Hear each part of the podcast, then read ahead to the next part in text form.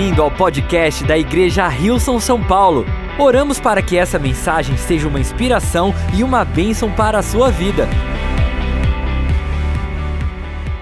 E no dia de hoje nós vamos estar entrando numa mensagem que tem o título de Aprendendo a Desaprender.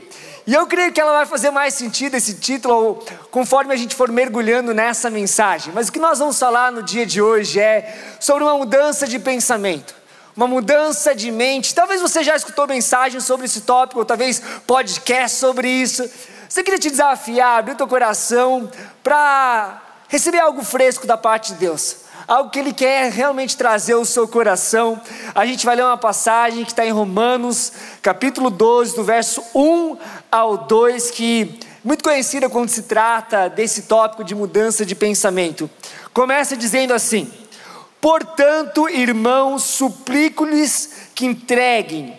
Em outras traduções falam que ofereçam o seu corpo a Deus, a sua vida a Deus, por causa de tudo que Ele fez por vocês. Que seja um sacrifício vivo e santo, do tipo que Deus considera agradável.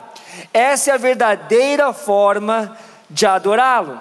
Não imitem, outras traduções dizem, não se amoldem não se conformem com o comportamento e os costumes deste mundo, mas deixem que Deus os transforme por meio de uma mudança em seu modo de pensar, a fim de que experimentem a boa, agradável e perfeita vontade de Deus para vocês. Vamos fechar nossos olhos e entregar esses próximos momentos nas mãos de Deus.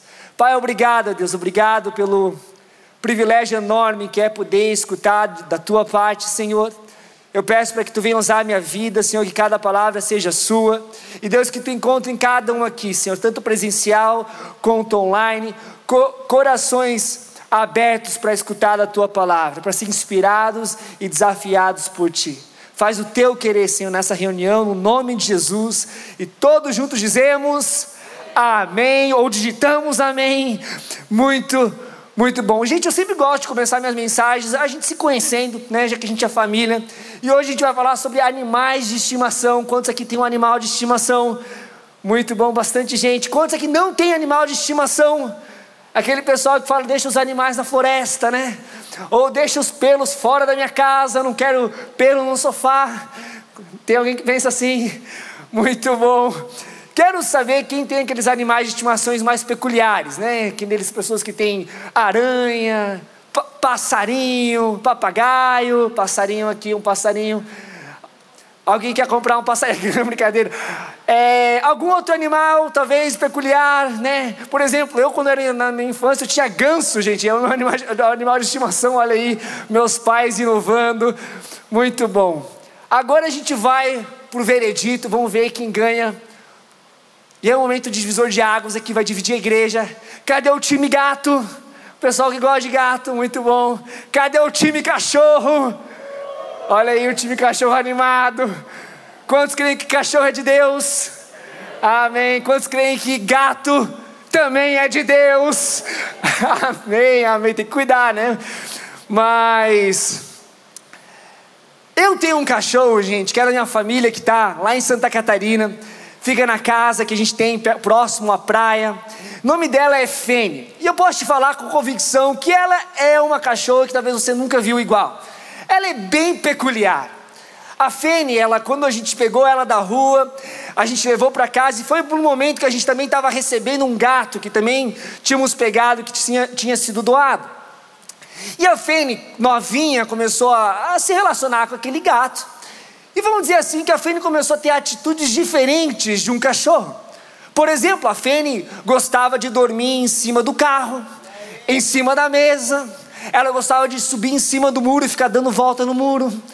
De vez em quando ela, com frequência na verdade, ela saía de casa para poder fazer suas necessidades próprias. Ela nunca fazia dentro de casa ou no terreno de casa.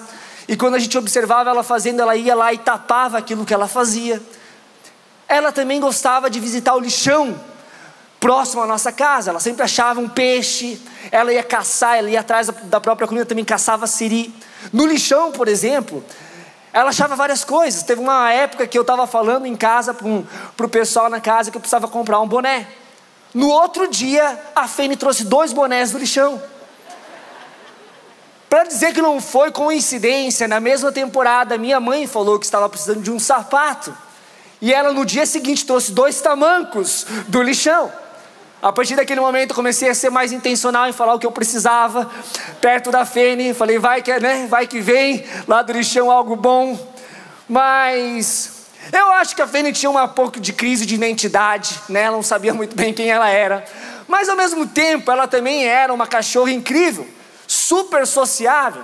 A Fene, ela ia no veterinário sozinho. O veterinário, quando vinha falar pra gente: olha, gente, a conta é essa, a Fene passou aqui, a gente já fez os exames. Falei: olha aí que beleza.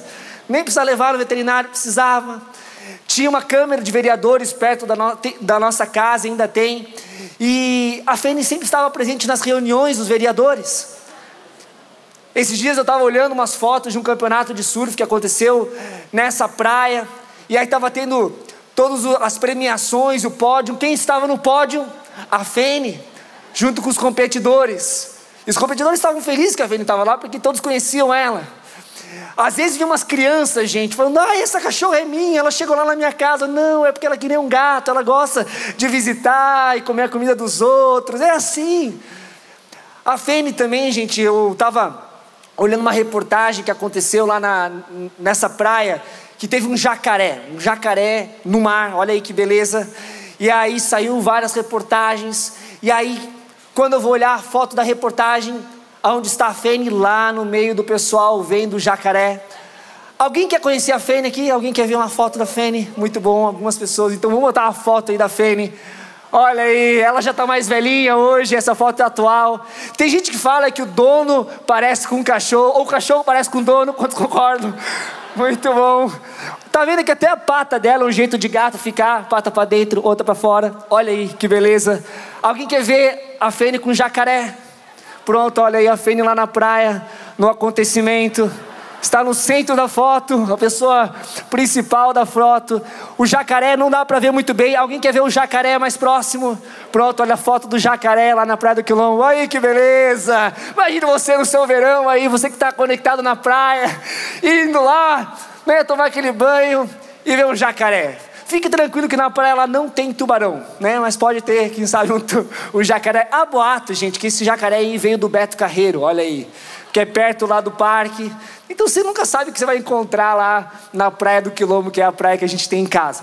Mas o que, que eu estou contando essa história? Porque é incrível ver, por exemplo, para a Fene que ela convivendo com um gato, ela começou a ter atitudes que se alinhavam a um gato.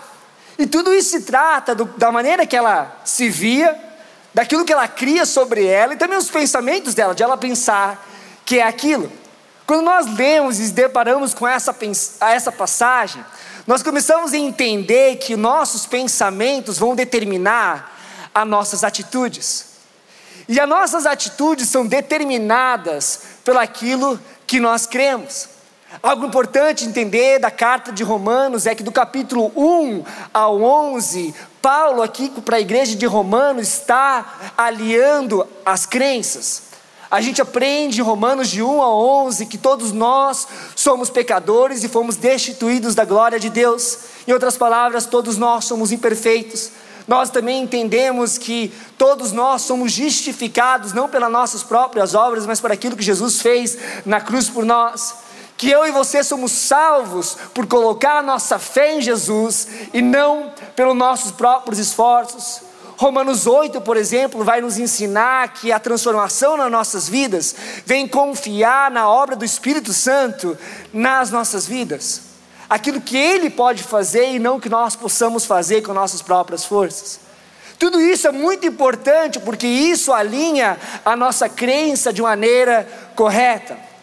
E Romanos 12 é uma mudança drástica na carta de Romanos, onde começa a falar de uma vida prática. São cinco capítulos falando de como essa vida, de maneira prática, se parece.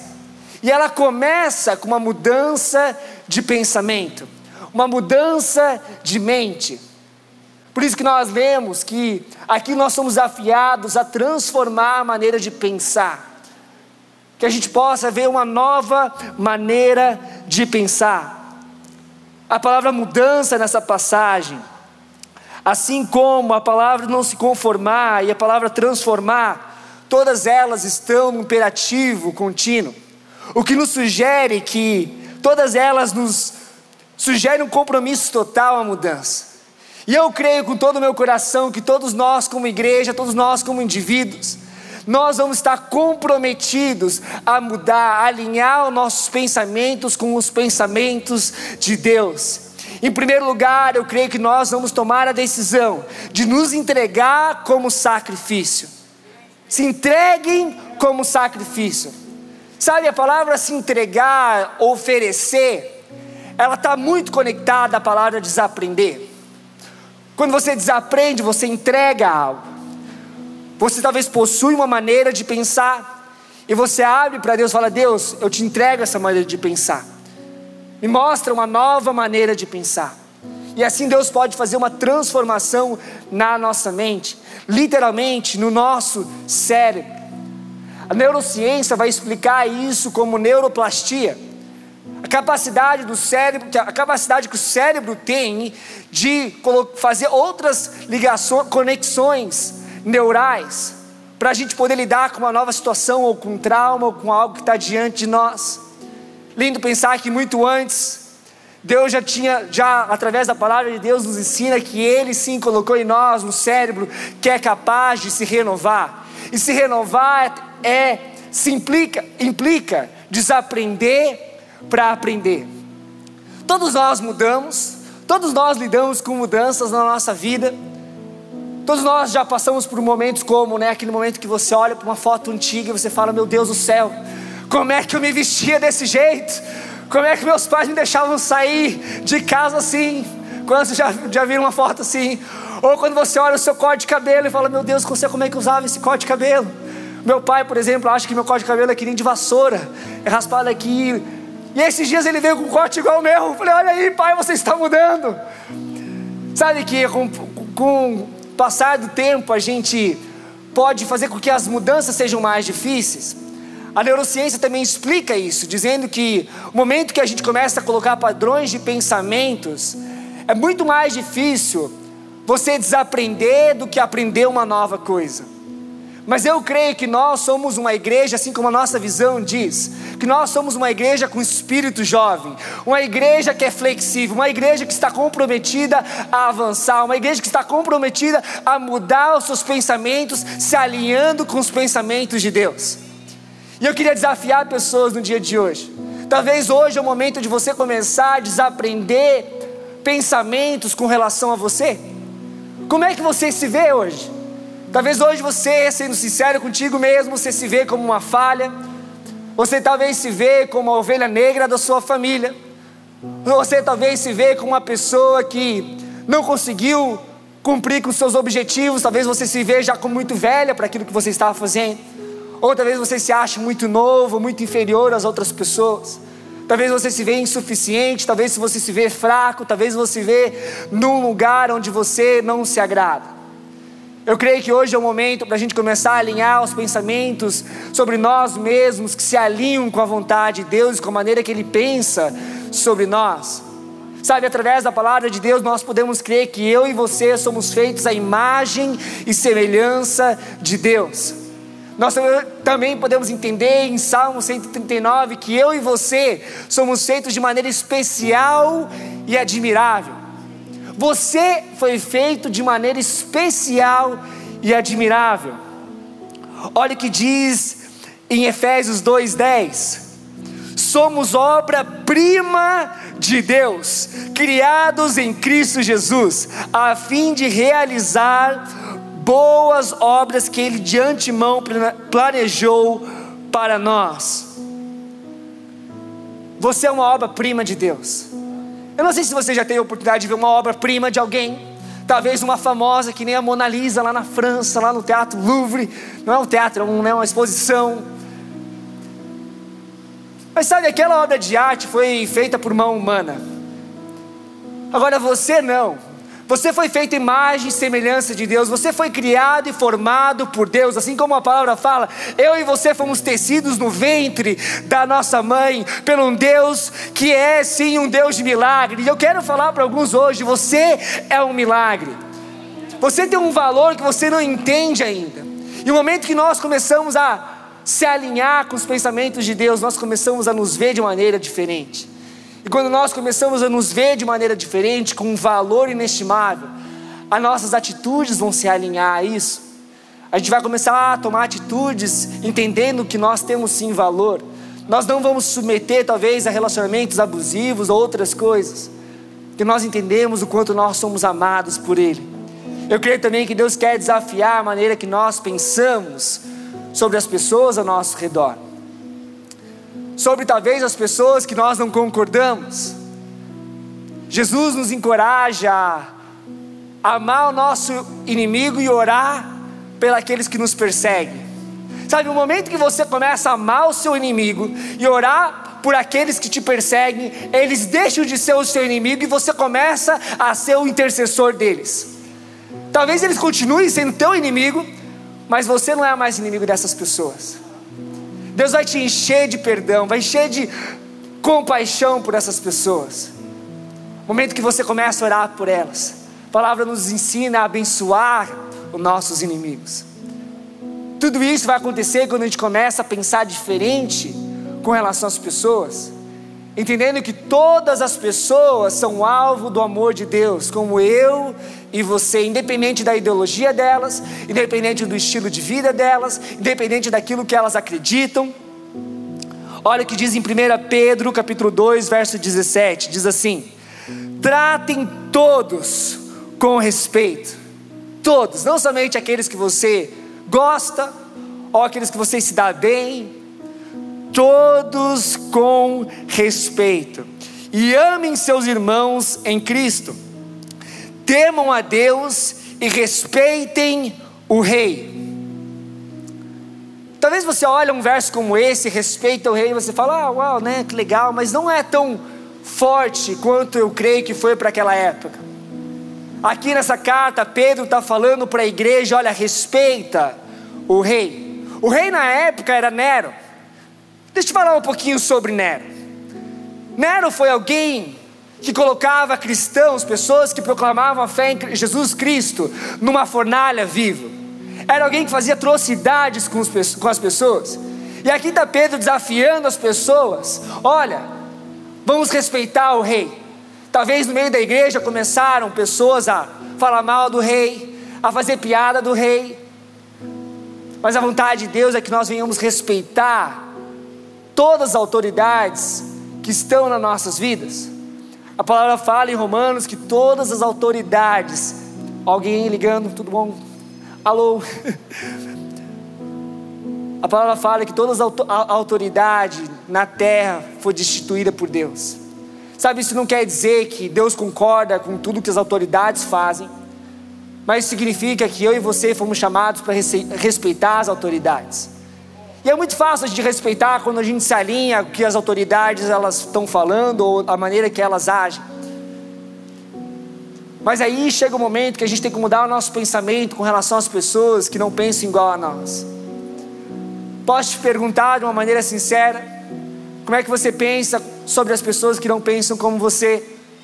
Como é que você fala das pessoas que não pensam como você ou não tenha a mesma maneira de raciocinar como você? Porque eu creio que Deus quer nos desafiar hoje a começar a olhar essas pessoas da maneira que Ele vê. Parar com as nossas críticas, parar com o nosso ódio, parar com nossas chacotas com relação às outras pessoas que não pensam igual a nós. Porque senão a igreja vai se tornar como lá fora um lugar cheio de clubes, de, de pessoas que pensam igual. E aqui nós não precisamos pensar igual em todas as coisas. Nós precisamos pensar igual nas coisas que são mais importantes, que é na graça de Jesus, que é no nosso Salvador, que é no amor de Deus por nós. Posso te falar, aquilo que nos une é muito maior do que aquilo que nos divide. Por isso que nós temos que avançar como igreja, proclamando as boas novas, proclamando o amor de Deus, levando isso de uma maneira prática para as pessoas. Mas tudo isso vai acontecer quando eu e você mudarmos os pensamentos com relação às pessoas que não pensam como nós. E é nos pequenos detalhes, são nas conversas diárias, são nos nossos grupos de WhatsApp e assim por diante. Eu creio que Deus quer desafiar a maneira que nós vemos o nosso país. Sabe, nós brasileiros, a gente tem um costume de falar mal do nosso próprio país. Eu creio que Deus hoje quer trazer ao nosso coração a certeza de que Deus colocou nós nesse país.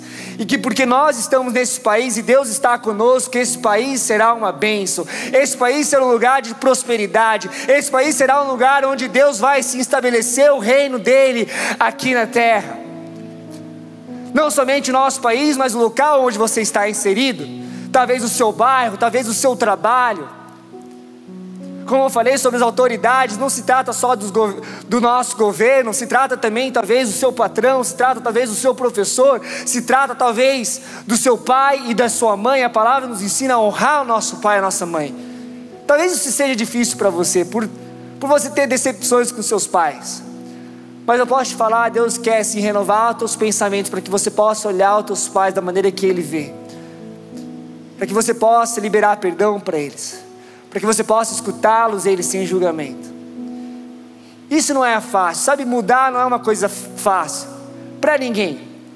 Pode ser sim uma coisa dolorida, mas é uma coisa que vale a pena. É uma coisa que nos faz entrar na boa e perfeita vontade de Deus para nossas vidas. É o que faz a gente experimentar aquilo que há de melhor de Deus para nós.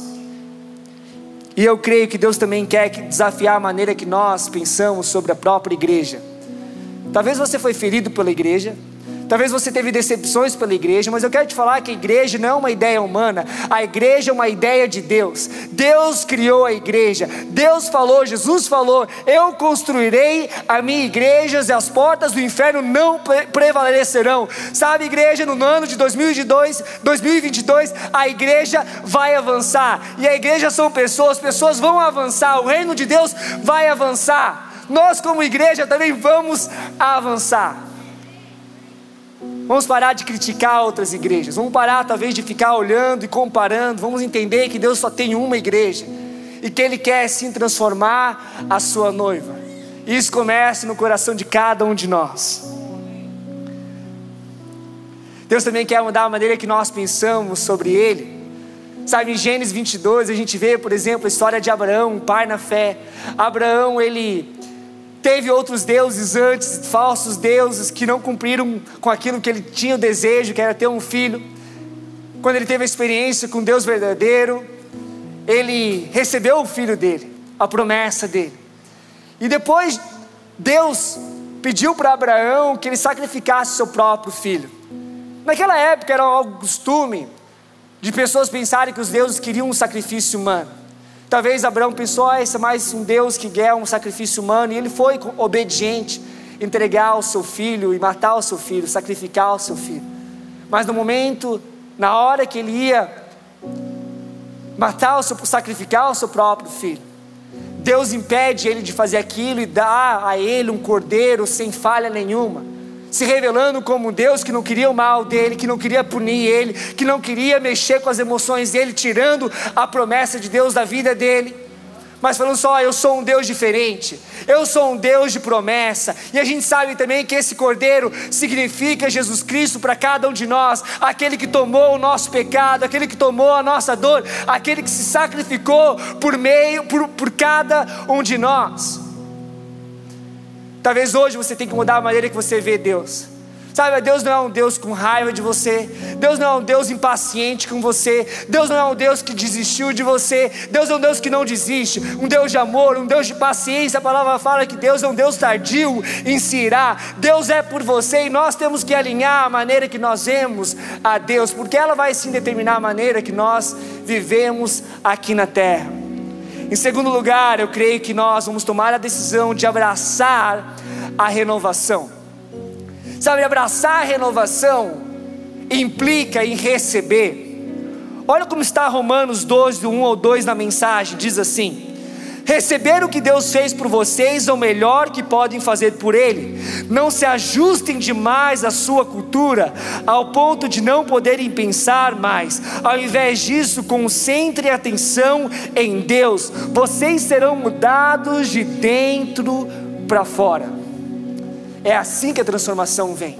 A gente recebe aquilo que Deus faz por nós. Alguns pensam, ai, Deus está vendo aquilo que eu faço por Ele. Amigo, o melhor que você pode fazer por Deus é receber aquilo que Ele fez por você, receber Jesus, receber o amor de Deus por você a cada dia, receber a misericórdia de Deus a cada dia, e focar, colocar a tua atenção em Deus. Sabe, assim como a Feina, minha cachorra, te colocou o foco dela num gato e ela começou a agir como um gato. Posso te falar, eu e você fomos feitos em imagem e semelhança de Deus. Se você quer ver a sua identidade, começa a olhar para Deus, começa a olhar para Jesus Cristo. A palavra fala que Jesus é a imagem do Deus invisível. Jesus, um homem cheio de paz, cheio de confiança, cheio de amor, é exatamente a sua imagem. Eu e você fomos feitos imagem de Deus. Por isso que eu creio que esse é o ano de nós tomarmos decisões, de colocar o nosso foco em Deus como nunca antes, de se aprofundar na palavra de Deus, de se aprofundar no conhecimento de Deus. Quem sabe de começar eu decidir, quem sabe de começar um night school, quem sabe começar um plano de leitura, mas começar a se aprofundar, porque quanto mais você conhece a Deus, mais você conhece a imagem pela qual você foi criado mais nós encontramos a nossa verdadeira identidade. Efésios 4, 22 diz assim: Então desfaçam dessa velha maneira de viver, a velha natureza que era parceira em seus maus caminhos, completamente corrompida e cheia de moralidade e engano. Agora suas atitudes e os seus pensamentos devem ser constantemente renovados. Sim, vocês devem revestir-se do novo ser criado por Deus, que é parecido com a sua natureza santa, justa, proveniente da verdade. Terceiro lugar, eu creio que eu e você vamos tomar a decisão de experimentar a vontade de Deus confiar que a vontade de Deus para cada um de nós, ela é perfeita, ela é agradável. E sabe, muitas vezes isso vai gerar em você, vai requerer de você dar passos que você nunca deu, de confiança. Talvez modos que você sempre pensasse, você falou, Deus me ajuda a pensar diferente. Eu te entrego os meus pensamentos, eu recebo um novo pensamento. Talvez na sua carreira, talvez na sua família, talvez nos seus estudos aonde você está. Deus quer que a gente venha ser surpreendido com a boa e perfeita vontade de Deus para cada um de nós. Eu queria que a gente se levantasse e eu terminar lendo uma passagem que nos inspira a viver essa vida que Deus tem para nós, que nos inspira a ser transformados pelo Espírito Santo, que nos inspira, nos inspira a, a entender como é que essa vida, com uma mudança de mente, quando nós desaprendemos, quando nós aprendemos a desaprender, diz assim em Gálatas 5, 22 ao 23 e 25 ao 26 na mensagem. Mas vamos falar da vida com Deus. O que acontece quando vivemos no caminho de Deus? Deus faz surgir dons em nós, como frutas que nascem no pomar, afeição pelos outros, uma vida cheia de exuberância, serenidade, disposição de comemorar a vida, não uma vida depressiva, uma vida que comemora a vida, um senso de compaixão no íntimo e a convicção que há algo de sagrado em toda a criação e nas pessoas. Nós nos entregamos de coração a compromissos que importam, sem precisar forçar a barra e nos tornarmos capazes de organizar e direcionar sabiamente nossas habilidades, já que a vida do Espírito Santo é o tipo de vida que escolhemos, convém lembrar que isso não é apenas uma ideia ou um sentimento no coração. Suas aplicações devem ser realidade em cada área da nossa vida.